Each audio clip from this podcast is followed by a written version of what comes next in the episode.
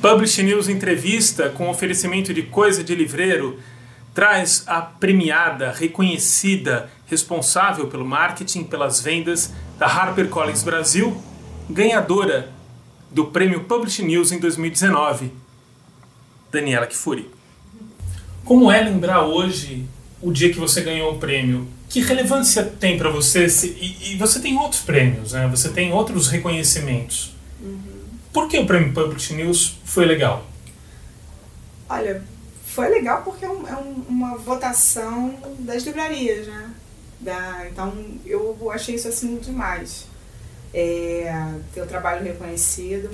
A prime, eu, eu, o primeiro Publish News, o primeiro prêmio, eu concorri entre os cinco finalistas, né?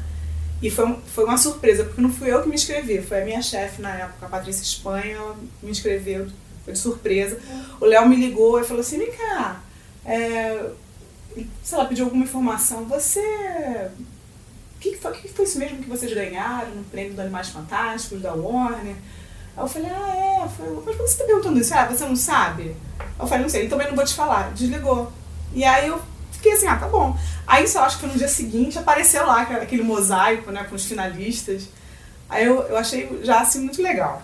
Aí. E é legal a vibração do prêmio, né? Da gente ir lá né, rever o ano, todos os, os colegas né, do mercado editorial. E o nosso mercado é um mercado que precisa dessas celebrações, né?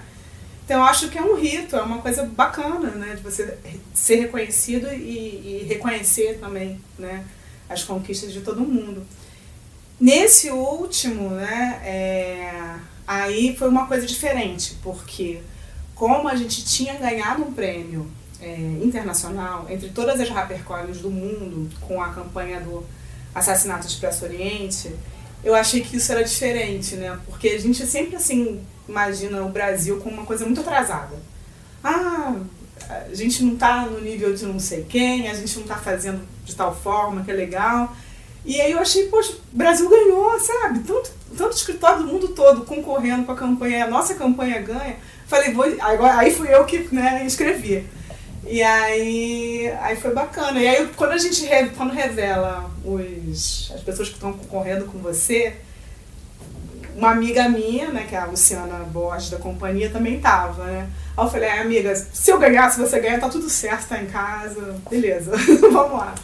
E foi muito legal. Aí acho muito engraçado é a cara que eu faço. Tem uma foto que depois saiu. Essa foto é eu falei, gente, essa, acho que é a melhor foto da minha vida. Foi aquele negócio, gente, não tô acreditando, eu mesmo. E eu não tinha feito discurso.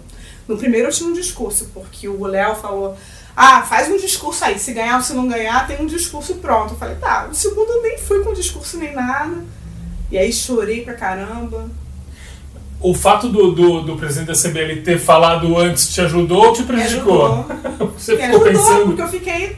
Eu nem escutei o que ele falou. Ele ficou falando lá, eu fiquei, cara, o que, que eu vou falar, o que, que eu vou falar, e aí, aí saiu. e foi bonito o seu discurso, foi emocionado. É, mas acho que eu, quando eu saí, uma amiga minha, que é a Silvia da Buzz, ela falou assim, Dani, você é aquilo ali que você falou. Eu falei, ah. mas foi muito verdadeiro, foi saindo, assim, né? E... Um, você eu tenho a consciência de que não sou eu que faço sozinha, né? Eu tenho assim um time que faz uma porção de coisa. O reconhecimento foi pro trabalho da HarperCollins, né? E pelo trabalho deles, né? Então eu queria assim não esquecer de ninguém. Acho que eu falei, todo, falei toda a logística, eu falei assim, o nome de todo mundo que me vinha, assim, então foi muito, muito bacana. Que isso é verdadeiro também, né? É. Essa composição, né? Os trabalhos é. são compostos as pessoas são compostas. Sim, sim, sim. Você não faz nada sozinho. e você é composta pelo quê? Eu, eu é, queria muito ouvir a tua uhum. história. Como é que você chegou no mundo do livro? Qual foi a tua trajetória? Você trabalhou com outras coisas? Uhum, trabalhei com outras coisas. O mundo do livro é um mundo que eu conheço desde pequena, porque eu sou filha de uma escritora, de uma produtora cultural chamada Susana Vargas, que tem um espaço no, no, Rio, que é a Estação das Letras, que é um espaço de oficinas de leitura escrita. Né? Então, a minha mãe era daquelas que, assim, minha casa era uma biblioteca cheia de livros, as paredes todas tinham livro. Então tinha livro, sei lá, banheiro, na cozinha, em todo canto, né? É, eu tinha acesso a muito livro, porque ela fazia questão né, de, de que a gente lesse muito. É, ela me acordava com poesia. Minha filha, escuta isso. Aí fala Fernando Pessoa, é Mário Quintana. Eu todo ano ia visitar o Mário Quintana. tinha uma agenda, eu lembro que os meus amigos na escola tinham agendas de várias marcas, a minha agenda era a agenda poética do Mário Quintana, como a, a assinatura dele, o autógrafo dele. Então, assim, minha vida foi, no começo, assim, muito berço, cercado de livro, cercada de autores, porque a minha mãe tinha muitos autores, muitos amigos que estavam sempre lá em casa, tinha sempre muito sarau de poesia, né? E, e esse respeito por quem escreve ou por quem gosta de ler foi desde pequena assim que eu tive né? quando foi em adolescente assim mais ou menos eu me deu uma revolta acho que de adolescente pensei, não, não quero fazer nada disso. Quero fazer uma coisa que tem nada a ver com isso. Ou você escrevia? Você fazia eu escrevia. Poemas, você fazia eu fazia poemas eu escrevi peças de teatro. Foi uma, uma, uma infância muito criativa né que eu tive né? Na escola, é, eu fazia o jornal da escola, procurava patrocínio na papelaria. então, assim, para poder rodar o jornal, gente fazia uma xerox, aí eu vendia o jornal. E fiz isso também na faculdade, estava sempre envolvida com o Grêmio. A minha irmã tinha uma vergonha de mim imensa, porque eu chegava, todo mundo falava, sua irmã é aquela que dá, do Grêmio, né? Eu falei, é. Ela falava, é, mas veio assim, né? Então, sempre foi uma coisa assim muito. Eu fui muito de me movimentar para fazer as coisas que eu queria fazer. E aí eu estava muito em dúvida de que faculdade, do que, que eu queria fazer. Eu queria fazer milhão, eu queria fazer tudo. Eu queria é, desde biologia marinha até teatro e passando por tudo. E aí eu, escolhi comunicação porque eu achava que era uma coisa que reunia muitas, que eu podia estar envolvida com muitas coisas ao mesmo tempo. Né? E aí eu passei, não passei para jornalismo, passei para relações públicas como segunda opção. Falei, ah, vou fazer RP e depois eu entro no jornalismo. Né? E aí quando eu entrei em RP, eu me encontrei, assim, porque na época, já sou uma pessoa mais velha, né? Era uma coisa mais parecida com marketing que tinha em termos de desenvolvimento de carreira. Assim. Verdade, e é engraçado porque eu fiz jornalismo, eu fiz o primeiro ano em RP como você, fez. como você só que por um acidente de percurso, assim, porque eu queria jornalismo, daí passei. E na época o RP era meio que o patinho feio do, da, da total, comunicação. Total, e o tempo fez com que isso. Incrível o tempo, né? Como isso hoje. Agora né? é, é vanguarda. Exato, é, é, exato. Aí eu fiz também alguns cursos em publicidade na SPM na época, e porque eu também queria muito criar. Né?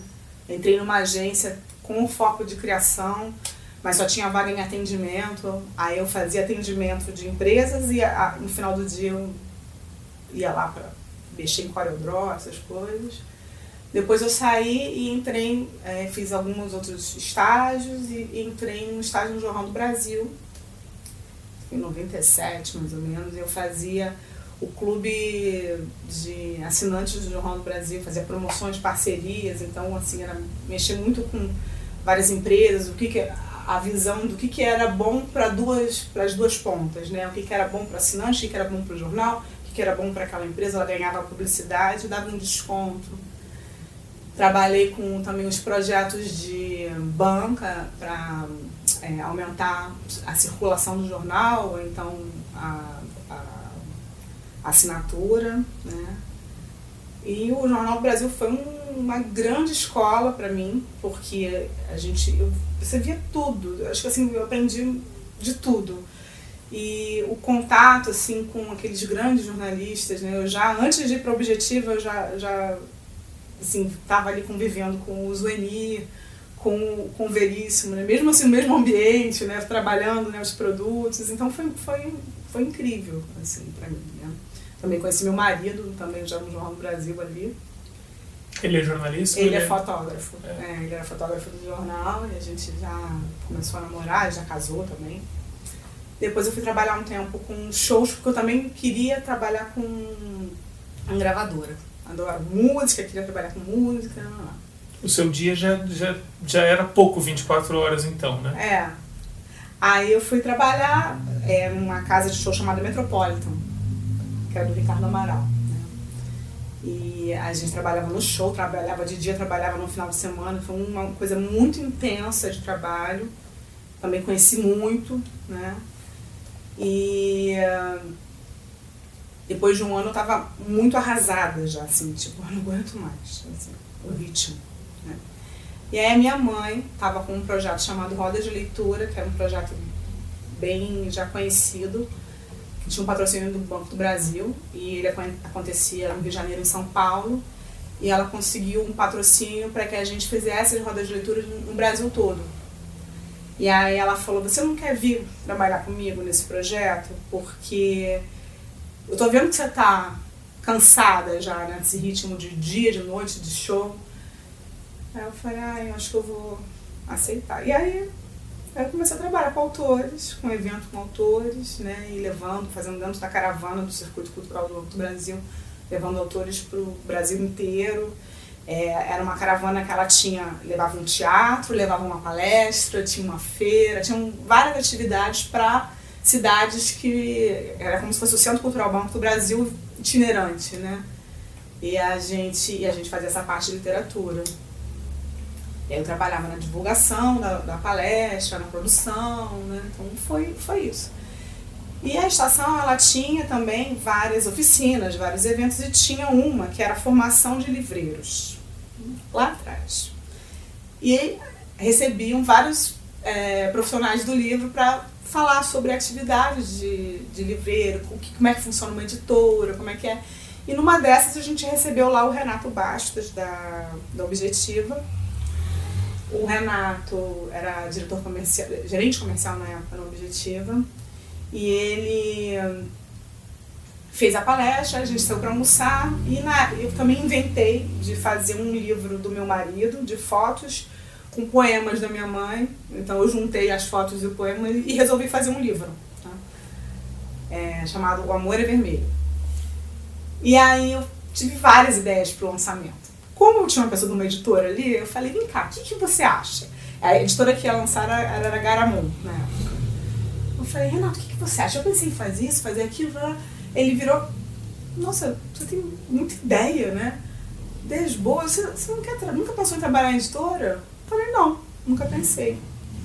Aí ele falou assim, olha, lá na, na Objetivo a gente tem uma vaga no comercial, mas não tem, lá não tem marketing, né? Passa lá vai fazer uma entrevista. Aí o meu medo na época, é tão engraçado quando eu falo isso, porque depois eu olho assim, tudo que aconteceu. a ele, eu falei, eu não sei vender, porque eu não sei mentir, Renato. Eu só sei falar aquilo que eu acredito. Olha o meu conceito de vendedor, né? E realmente é uma coisa que é, é muito difícil para mim. Eu tenho que estar muito envolvida e, e, e acreditando naquilo para eu poder fazer um, um, o convencimento daquilo. Se eu não estou mais ou menos, não, não, não rola. Mas isso inclui você mentir para você mesmo? Nem, nem você não acredita nem em você não, mentindo? Eu sou muito sincera, assim, eu quero, olha, eu acho que isso aqui vai funcionar, esse aqui talvez não seja para sua livraria, para outra, entendeu? Eu vou lá no, no, meu feeling, do que, que eu acho. E eu, eu sou assim. Né? E eu também acho que você tem livros para vários tipos de pessoa. Não é necessariamente o livro que eu gosto, mas eu consigo enxergar os potenciais comerciais daquilo ou não, né? Daí se agarra nisso. É. E aí é, eu falei com, com ele isso, não, mas passa lá. Aí fui, fiz entrevista.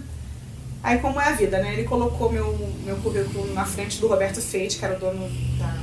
falou que queria que eu fosse pro comercial. Aí o Roberto olhou e falou assim, mas ela não é comercial, ela é marketing. O currículo dela é todo de marketing. Eu, a, Grupo Santillana pediu para eu ter um departamento de marketing aqui no Objetivo. Eu estou fazendo uma seleção, bota ela na seleção de marketing. E aí foi assim, aí eu acho, acho que foi uma empatia. Ele na época ele me chamou, aí tinha pedido para fazer um teste. Aí o teste era para eu fazer a campanha de lançamento da Alfaguara, que é um selo, um selo muito reconhecido lá fora no Brasil. Eu fiz, ele gostou. E aí eu comecei no Objetiva, uma coisa que não, não tinha um departamento, não tinha nada. Tinha eu, sozinha lá, e aí pensando, o que, que eu vou fazer aqui? E aí é claro que eu comecei a fazer as coisas é, de promoção que eu tinha de, de, e de parcerias que eu vivi né, no tempo todo de Jornal Brasil, os eventos, né, eu fui por onde eu conhecia a publicidade, né, eu fui desenvolvendo por ali. É, e aí o Roberto um dia me chamou, aí falou assim, Daniela, o sempre foi muito visionário, assim. Ele falou assim, olha, eu quero que você grude no comercial, entenda tudo do comercial, vá nos livreiros junto com o Renato e que você pense como que a gente pode melhorar em cada livraria.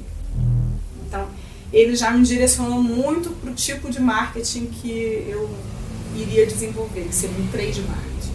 E, e, pelo que você me conta, um pouco parecido com o que você fazia no Jornal do Brasil. Sim, total.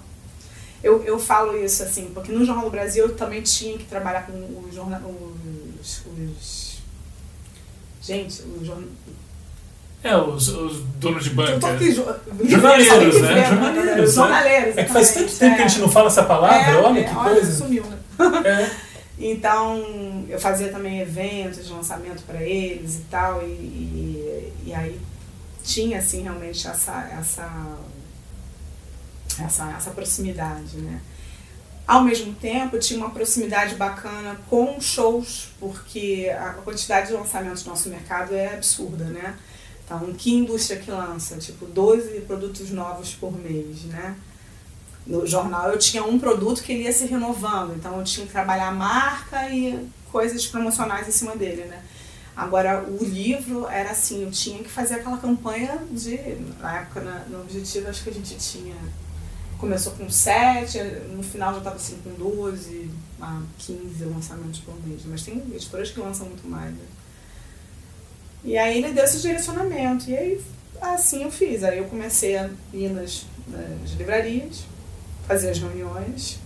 Comecei a pensar que melhor forma de reunião que eu podia fazer para ajudar o comercial, que, que eu podia fazer para o comercial vender mais, que tipo de ação que a gente tinha que fazer para os livreiros.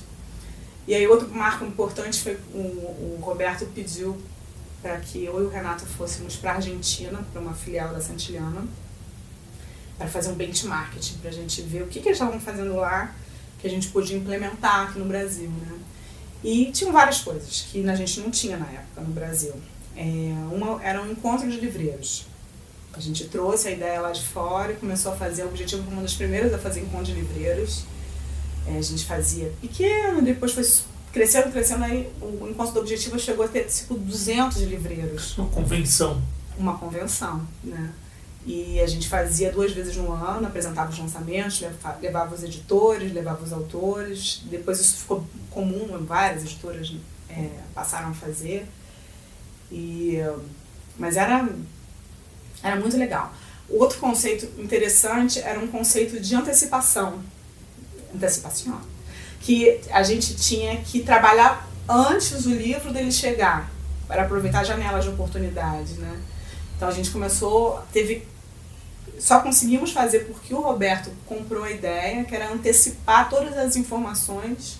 É, eu fico pensando que é difícil é. isso, porque envolve a, a, a, o editorial, né? Sim, sim. E o cumprimento de prazos sim, e tal. Sim, foi uma mudança, né? Que todo mundo comprou a ideia e a gente começou a conseguir fazer as, apresentações dos livros com mais antecedência combinações com mais antecedência. Até hoje isso é um problema para várias Para várias editoras, é, para várias, né? Mas isso é era um diferencial para o Objetivo na época, né? E uh, também uma outra coisa muito importante que acontecia lá fora, que a gente viu, era a troca entre o comercial e o editorial e o marketing.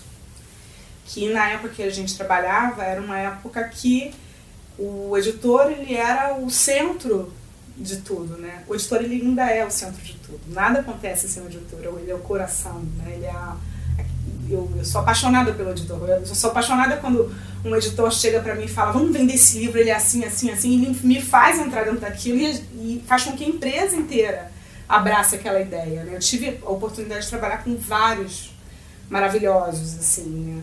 Só que o que acontecia também é que a gente tem isso e tinha uma coisa de chegar um livro pronto, Né? E olha, isso aqui tem que vender amanhã. Né? Toma, resolve. E o marketing não é isso. O marketing está lá na concepção, se você for ver, né? A gente vê as demandas, né? A gente vai lá na origem, a gente troca, né? E a, lá na Argentina eles já faziam isso há mais tempo. Então ele já, o comercial já ia no livreiro, já mostrava a capa, já trocava um pouco de ideia sobre título, do interesse daquilo, né? E a empresa ela trabalhava muito em conjunto, né? Isso antes de fechar a capa. Isso antes de fechar a capa, isso muito antes. Então, era, era uma, uma consulta mesmo. Uma consulta, era, era, era a construção era junta. Né?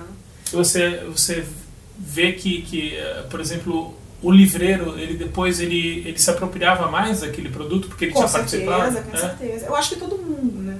Acho que isso é uma estratégia de fazer a empresa remar para o mesmo lugar porque todo mundo participou da concepção, né? E tá todo mundo acreditando naquilo. É, faz parte de cada um. Não cria amarras? Porque, por exemplo, sim. o livreiro deu, um, deu uma sugestão X e não viu aquilo publicado e não fica resistente? É, sim, pode acontecer. Mas, em geral, eles conhecem. É. Em geral, o comercial sente. Eu acho que várias cabeças pensam melhor do que uma cabeça. Né?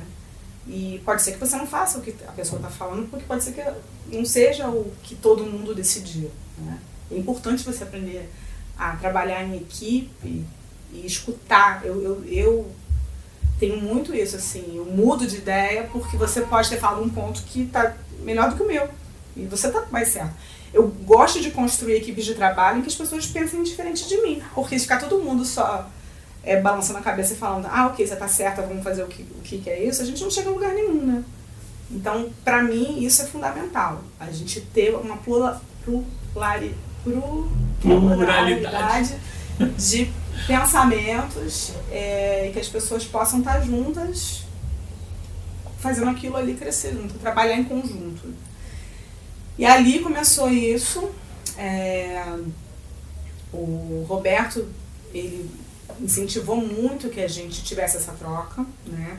Era muito interessante porque o Roberto ele era uma pessoa que ele não deixava é, que a gente interferisse exatamente num departamento do outro, então não tinha fofoca na empresa, era uma empresa que trabalhava assim, pouquíssima, pouquíssimos estresses internos que a gente tinha, desses, dessas coisas corporativas, mas, e ele fazia com que a gente conseguia trabalhar junto, assim, todo mundo junto. Né?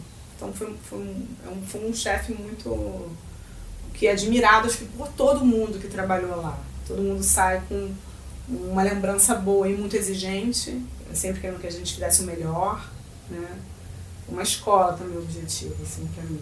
Muito e bom. Você consegue, você identifica alguma coisa desse jeito de ser do Robert Fate é, em você ah, total. hoje? É. É. Porque mas você consegue elogiar? Porque a Isa, Pessoa disse que para elogiar tinha um limite ali nele.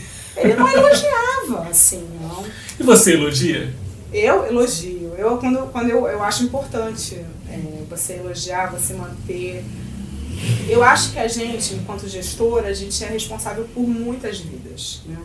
A gente é responsável por pessoas, pelo desenvolvimento dessas pessoas, pelas famílias delas. Né? Então, quando a gente trabalha ali junto, eu tento falar, cara, o que a gente está defendendo aqui não é somente é, o bater a meta, né? é o, o faturamento da empresa e o nosso salário. Né? Porque é fácil, é fácil a gente é, lidar com, a, com o uso da pessoa, né? a pessoa como ferramenta. Sim, sim. E, e tem que estar, tá, a gente tem que ser a pessoa que vai dar significado para a vida dela. Eu tenho que deixar ela ter significado naquilo, ela tem que ter propósito naquilo que ela está fazendo. Mas é uma responsabilidade grande que você pega para si também. Mas eu acho que eu tenho essa responsabilidade, porque você imagina, se seu chefe não faz isso por você, né, como é que não fica a sua vida, né, assim, no dia? Né? Se a gente não faz coisas que as pessoas se estimulem a trabalhar, né, pro todo e ao mesmo todo ela, ao mesmo tempo ela tem a responsabilidade daquele todo que você tem na empresa, ela se sinta parte e ela sabe que aquela função dela é importante para que tudo dê certo. Eu, isso tem uma, isso a minha, uma chefe minha no, no Jornal do Brasil, a Marúcia é, Gomes, hoje ela é CEO de uma empresa. Ela me ensinou assim, também acho que eu acho que eu peguei um pouco disso. Quando tinha que explicar o que a pessoa tinha que fazer, eu tinha que mostrar o quanto aquilo era importante dentro da cadeia toda. Pode ser coisa mais simples. Né? Ah, eu tenho que fazer uma planilha para isso. Cara, essa planilha ela vai ajudar a fazer isso, isso, isso, aquilo. É, é, é tudo importante. Né? Só que a pessoa tem que entender que aquilo é importante. E aí eu, o que eu tento fazer com as pessoas que trabalham comigo é dar essa, essa, essa importância para o trabalho dela. Né? Que ela reconheça e que ela aplique isso também com as pessoas que trabalham com ela. Porque eu só acho que só assim é que a gente consegue construir os times, assim, times que sejam é, vencedores. Por isso que eu agradeci todo mundo no prêmio. Né? Porque acho que está todo mundo envolvido. Isso. Isso faz parte de sua formação leitora, de leitora do mundo. É, talvez.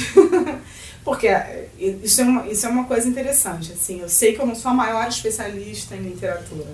Até por ter uma mãe como eu tenho, eu sempre achei que eu nunca ia saber tudo que se sabe. Né? Então, eu sei qual é o meu lugar, assim, eu, sou a, eu conheço pessoas. Né? E sei do público leitor, eu tento entender pessoas para saber como que elas se comportariam e como que elas podem reagir diante de algum livro ou de algum, alguma oportunidade, né? Como é que era o Mário Quintana?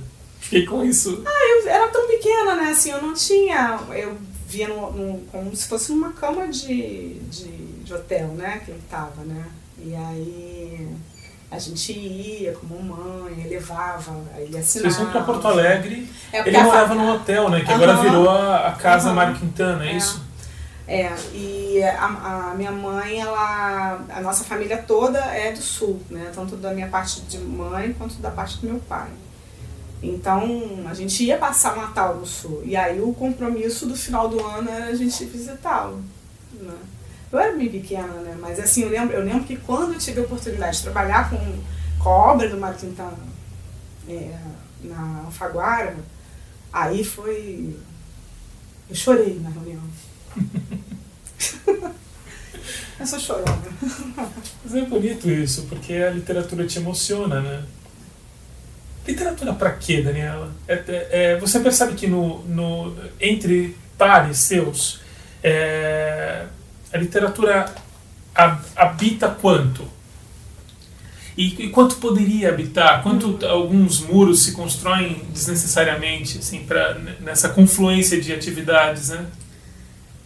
Ai, gente, eu, eu acho que, assim, eu tendo a achar que as pessoas que estão nessa indústria, né, que trabalham com livro, acho que realmente dão certo, e são algumas que conseguem é, construir alguns trabalhos, elas estão ali pelo livro e estão ali de corpo inteiro também, entendeu? Então, assim, eu vejo que quanto mais você gosta ou tem apreço, mais você consegue entender e desenvolver né, ferramentas para que tudo dê certo, né? E eu, eu, eu acredito isso, assim, a falar, ah, o livro é uma cachaça, né?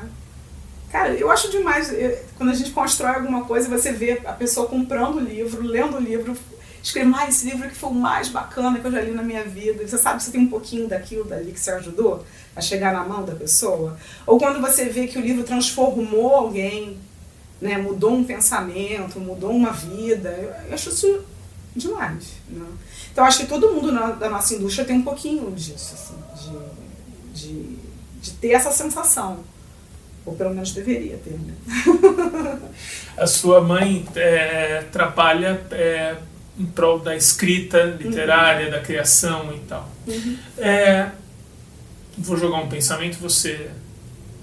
Você acha que a indústria do livro, a, né, digo, os produtores dessa coisa, poderiam ser mais envolvidos nessa questão para desenvolver a, a, a, leitura e a escrita, as coisas são se confundem talvez. Uhum. E no sentido até de criar mercado futuro ou não, isso não é papel do mundo da editora uhum. e tal. Não, eu acho, eu acho que é papel, sim.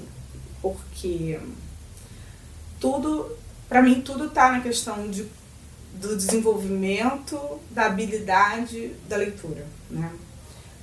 E isso é como, como ecologia, né? Se você não começa, se você não tem esse estímulo aqui, esse potencial leitor, comprador, seja lá o que for para melhorar a sociedade, ele não vai ter a possibilidade de vir a se tornar um leitor, né?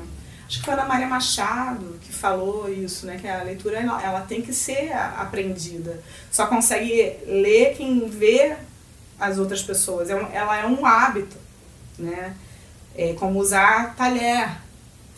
Você tem povos que comem com a mão, né? Eles não sabem usar o talher. E aí eles podem aprender que aquilo ali é bom para eles que aquilo ali dá prazer. Acho que acima de tudo prazer, porque você não, é, não tem que ser uma coisa que você tem que ler por, por obrigação. Você tem que ler porque é bom, porque e você e tem gente, tem profissionais que vão te estimular naquilo. Os clubes de leitura, né, formações de rodas de leitura são para que você encontre prazer na leitura. Quem já descobriu tem um tesouro, né? Sabe que aquilo dali preenche uma tarde, você tá com você mesmo, tem aquela sua voz interna que tá lendo, né?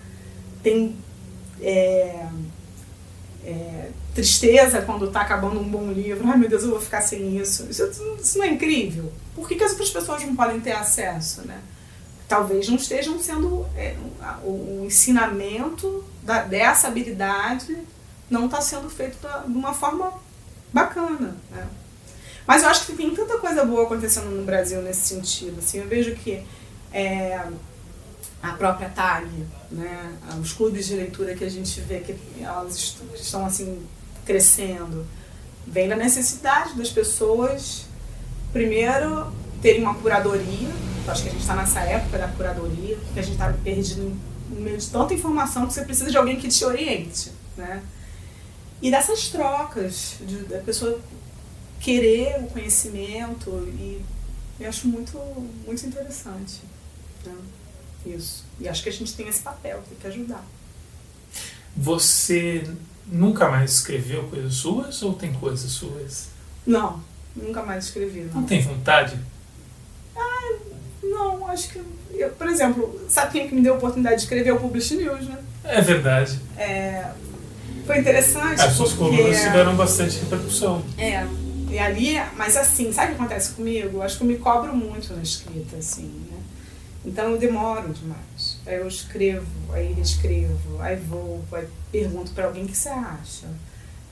Então eu tinha sempre assim uma, uma galera que lia comigo, o Daniel Lameira lia as colunas, aí dava ideia, o Bruno Zolotar também, os meus amigos, assim, né? Eu falei, o que você tá achando? Que. Aí sempre dava algum ponto, né? E para mim dava dava trabalho nesse sentido, porque eu não consigo fazer assim, isso mais ou menos, né?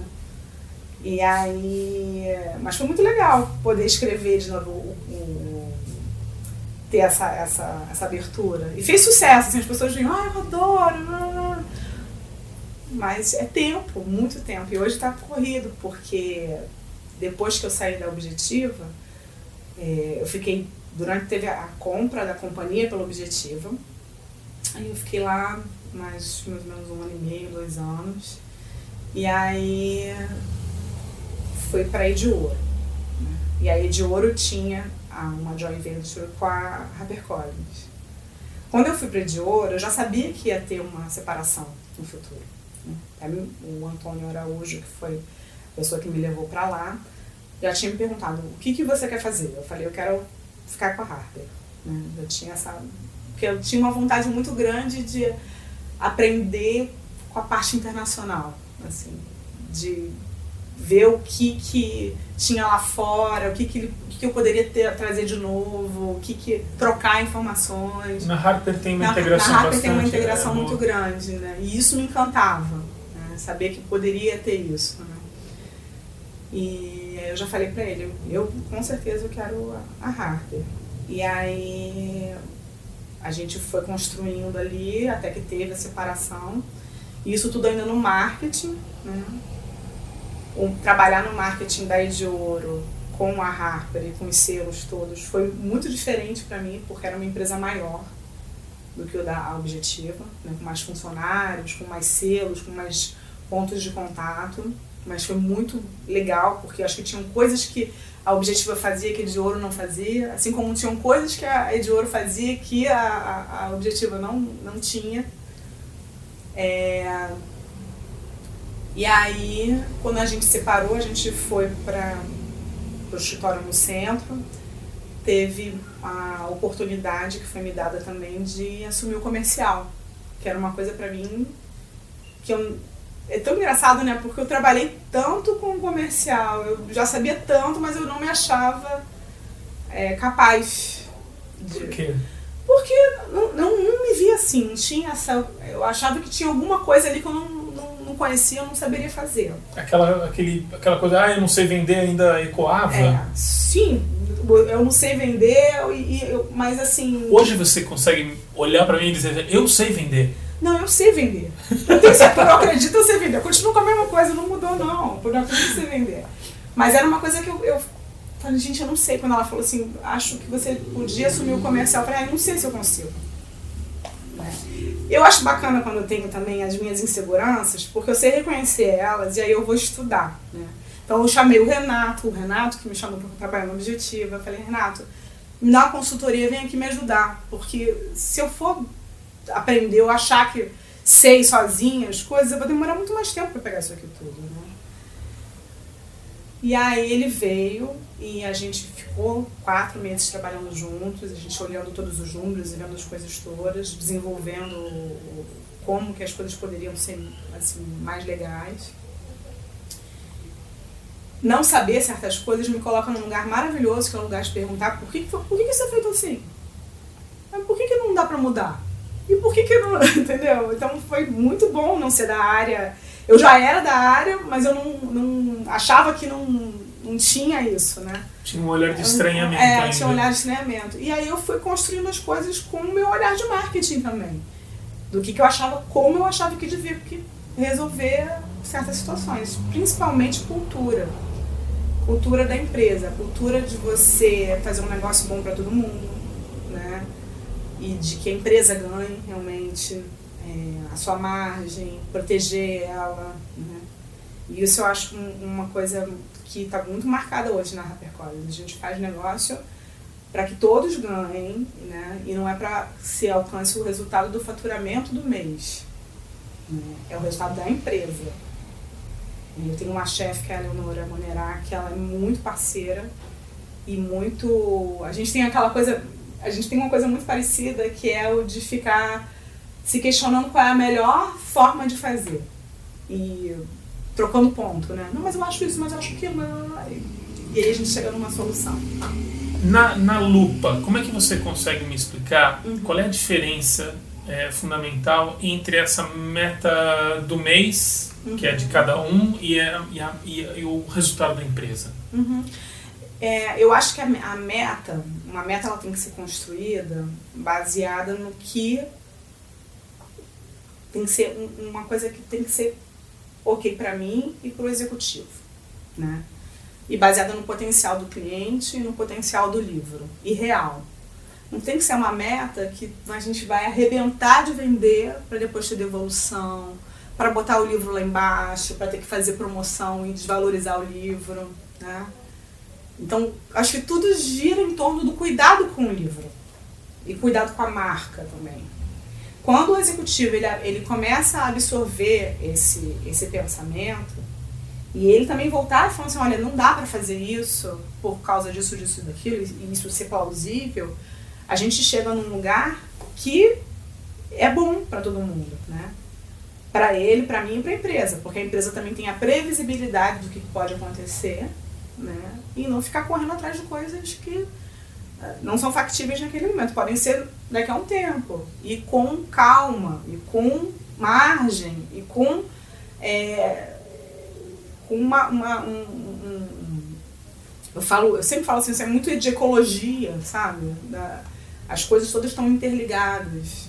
Você tem que olhar o macro, você não pode estar ali só no seu negócio o quanto aquilo pode ser bom naquele momento e pode ser ruim daqui a, daqui a um tempo para você. Né? E eu acho que eu trouxe essa, essa visão. Então, acho que todo mundo trabalha assim. A gente construiu processos, controles, visões que a gente discute muito dentro da HarperCollins para tomar as melhores decisões e, e, graças a Deus a gente vem crescendo né, e trabalhando direito com cada cliente, né, tudo que é possível, porque cada um é diferente. Né? Cada livro é um, cada cliente é um. Né? E aí você vai tendo que fazer a melhor, da melhor forma para todo mundo. Qual é a lembrança mais legal que te vem agora, assim, uma vivência muito intensa e feliz que você tem que possa é, dividir com a gente aqui? De trabalho? De tudo. Eu não separo o trabalho de vida, não. Acho que é tudo a mesma coisa. A gente tem o horário de estar dedicado a uma e a outra coisa, mas é tudo a mesma coisa, não é? Tá tudo, tudo nos forma, não é? Ah, gente, filho, né? De, de, da vida é filho, com certeza. Tudo de, de filho você fica. É, é como se fosse você, né? Assim, um pedaço de você que você fica orgulhoso e feliz. Então, quando eu vejo coisas delas, assim, eu fico sempre. E são muitas, eu não tenho. Eu, não tenho, eu sou feliz. Tem vários momentos de felicidade. Então, é difícil, sim, você pegar um e, e falar. Mas tudo dos filhos e da, e da, da construção de velas, assim, enquanto ser humano crescendo e se expandindo, me dá um, um prazer imenso. Fala um pouquinho dela. Ah, eu tenho, eu tenho uma filha de 11 anos, a Manu. Manu é bem artística, assim, é cheia de talentos, né? Faz circo, faz piano, cria, escreve, né? Então tem uma coisa assim muito dentro desse, desse nosso universo, assim, né? E ela tem uma, uma coisa interessante, assim, que ela adora ser aparecer, né? E a outra é a, a, a Joana tem cinco anos e ela ela já é um pouco mais assim lógica tudo dela assim ela fala ela questiona tem uma coisa assim menos da criatividade, mais do porquê que isso aqui é assim. Né? Um raciocínio. Né? Outra, outra personalidade. É engraçado isso quando você tem dois filhos ou mais filhos, você fica vendo como uma coisa diferente da outra, né? Mas são, são assim, um momento de felicidade é isso. Assim, minha família me deixa feliz, meu trabalho me deixa feliz. Quando as coisas não dão certo, como é que, como é que você reage? Como você lida? Ah, eu, eu engraçado porque a as pessoas elas têm uma percepção da minha personalidade engraçada, porque eles esses dias estavam falando pra mim, Dani, você é serena. Se o negócio desanda, você é serena, você procura resolver, mas não tá tudo bem, resolve. E eu acho que eu, eu sou um pouco prática para certas coisas, né? Eu acho que eu perco tanto tempo também imaginando como chegar num objetivo, o que, que pode dar errado naquilo tudo que eu vou tentando fazer o melhor caminho, né? Mas não deu certo, não deu certo. A gente vive numa indústria de coisas que não dão certo, né? A quantidade de livros que a gente lança por mês e que não alcançam a expectativa, porque também tudo é baseado na expectativa que você criou, né? Tem coisa que às vezes o, o editor e a editora acha que vai ser uma coisa incrível, ela até vende bem, mas não foi aquilo que a gente pensou, então passa a ser um fracasso. E tem outras que a gente, ao contrário, faz uma, uma expectativa menor e vira uma coisa incrível, né? É, então,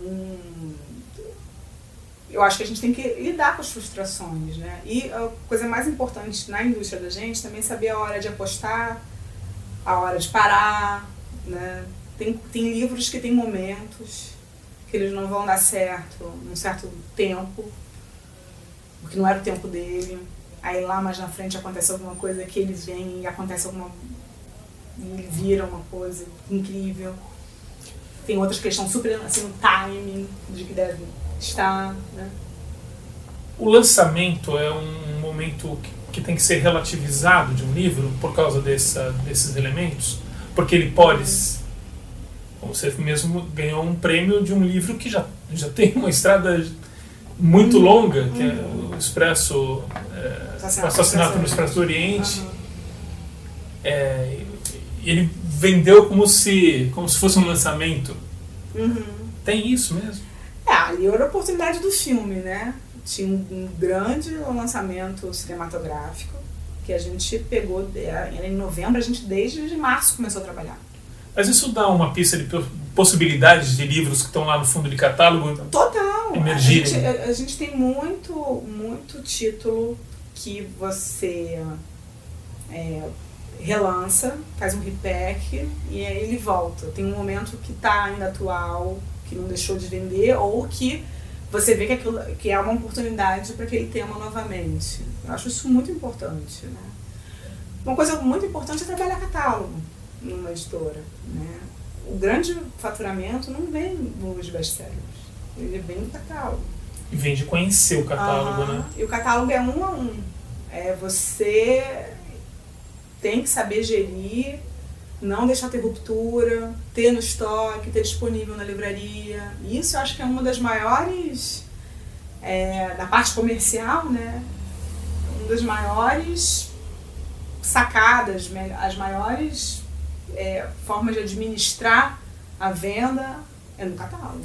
Porque falando assim, talvez algumas pessoas ouvindo, é, quando a gente chega perto desse trabalho, é, ele é grande, porque é. as pessoas são consumidas pelo que elas têm que fazer no dia a dia, das Sim. coisas novas que aparecem. Uhum. E você gasta um tempo em conhecer catálogo de uma editora. Uhum. Parece inesgotável, uhum. parece uma coisa. É. Mil títulos, dois mil títulos, três mil títulos, e dentro de cada título muita coisa. Sim. Por isso que é importante o trabalho em conjunto. Né? Do editor também tá indo lá no catálogo e falar, olha, isso aqui pode melhorar. Isso aqui vamos fazer alguma coisa. Né? E a gente também, a troca né, no comercial, você tem muita coisa que você coloca no mercado, não deu certo, mas você vê que aquela a venda ela vai acontecendo no boca a boca, aquilo dobrou de venda, mesmo que seja pequenininho. Quando você consegue perceber que tem isso acontecendo e você aposta, né? Não só aposta, comunica, faz com que a empresa acredite naquilo, que os livreiros, é, é como se fosse uma aquilo vai reverberando até o ponto que todo mundo já entendeu que aquilo dali é bom. Vou te dar um exemplo. A gente tem dois livros esse ano que venderam muitíssimo, que é o Investidor Inteligente e o Homem Mágico da Babilônia. São catálogos bem antigos da área de finanças, que a gente viu que foi vendendo cada vez mais. A gente está numa onda agora do mil milhão, livros de negócio, né, que estão vendendo. E eles são livros dessa área. E no boca a boca, e alguém falar, um influenciador, né, aquela, aquele livro foi crescendo. A gente, como comercial, olha e aposta. E dá vazão para que aquela, aquele potencial aconteça. E ele aconteceu. Né? Então, é, é uma gestão. Gestão do catálogo e a gestão de lançamentos. Né? O lançamento, você trabalha para que ele seja um super sucesso e vire um bom catálogo. Né? Em que você não pode deixar aquele catálogo morrer. É, é assim. eu, é, do que você me fala, é, saltou um, um, um, detalhe assim que você falou. Eu penso em tudo que pode dar errado uhum, no caminho. Uhum. É, existem é, tem, tem, gente que não gosta de ouvir o que pode dar errado. Uhum. É, o segredo qual é? É o como colocar isso? Ah, mas é sempre. Você pode falar qualquer coisa para qualquer pessoa no, no como. Como falar. Né? Como falar. A gente precisa falar sobre isso. Né? Quando, quando me apresentam hoje na, na, na Harper, eu faço parte do comitê que escolhe os títulos que vão ser publicados. Né? Então a gente tem lá o pessoal do editorial apresenta e a gente fala, acho bom, acho que isso, acho que aquilo, né? Dá um retorno é, é sempre pensar na, na, na, parte que pode não dar certo. Né? Porque há quem, quem, quem encare ah, você está torcendo contra ou você só vê o, o, o ruim. Tem é. esses é, pensamentos comuns, não tem?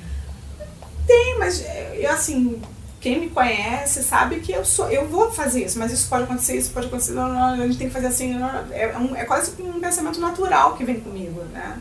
Eu vou esquadrinhando ali, falando ah, isso, assim, assim, assado, e é o que eu, a minha opinião é que você pode ir com mais calma, talvez a gente não deva apostar tanto aqui, ou que a gente poderia fazer isso aqui, mas também quando bate, eu acho que é aquilo, né? Aí eu vou com toda a minha alma para cima da, daquilo que eu acho que tem que ser feito. Né? E vão apostar.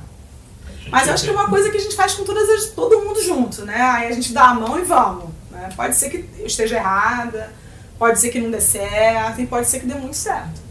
Tem que, tem que, tem que arriscar às vezes também. Cavando outras lembranças, as suas lembranças gaúchas. Tem alguma coisa? Vocês é, têm o hábito do chimarrão em casa? Não, não. Ou tem... Não tem, não. Não tem. Eu tenho lembranças é, gaúchas, assim, é, da parte do meu pai, né, churrasco. Né? Meu pai já faleceu, mas é, fazia muito churrasco todo domingo, né, com a família. Isso sim, a gente tinha, né? E tinha essas viagens para o sul, que era uma coisa que a gente sempre lembra com muito carinho, assim, a música, né? De natureza, de campo. Eu sou uma pessoa que adoro ir para o campo, né? Gosto de vaca, de... gosto de ficar assim, às vezes sem fazer nada, e, e, e na natureza, assim, é, meditando. Né? É de sotaque não ficou nada, né? Nada, porque eu não sou gaúcha, eu sou carioca, é. né? A minha mãe ainda tem. A minha mãe, na verdade, tem, mas quando tem mais quando briga. Aí vem o gauchês todo ali quando tá brigando e ela fala, bem gaúcho mesmo. Dani, pra te liberar, Museu de Tudo. Então, eu trouxe aqui, ó. Um... Falta só uma plantinha, que tem que ter assim, depois eu mando uma planta fake pra vocês. Que é... eu achei bacana essa frase que tava numa loja, né?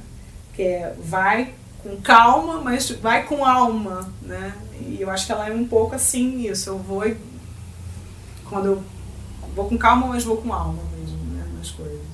Maravilhoso. É vai isso. ficar você ali no museu. Vai, vai. Com calma e com alma, dando esse recado maravilhoso. Isso Obrigado, Daniel. Obrigada a você. Só para terminar, quem ganha o prêmio esse ano, hein? então, tem que ver os indicados, né? Eu tenho algumas pessoas que eu acho que faz um trabalho incrível, né? Sim, eu acho que o pessoal da Aleph faz um, um trabalho muito bom. Eu acho que a Dark Side tem dessas, dessas editoras, né, que, que são menores, faz muito bom. Eu tenho amigos incríveis que acho que super merecem. Tem muita gente boa no nosso mercado. Vamos ver quem é que vai se inscrever e quem que a gente vai votar. e obrigado. É, só lembrando que essa entrevista, as entrevistas desse ano passaram a ser colocadas também em áudio, em forma de podcast, dá para achar nos canais todos que o Fábio Errar aqui te mandou um grande beijo também, ah, coloca para o Publish News e obrigado Coisa de Livreiro que oferece esse Publish News entrevista.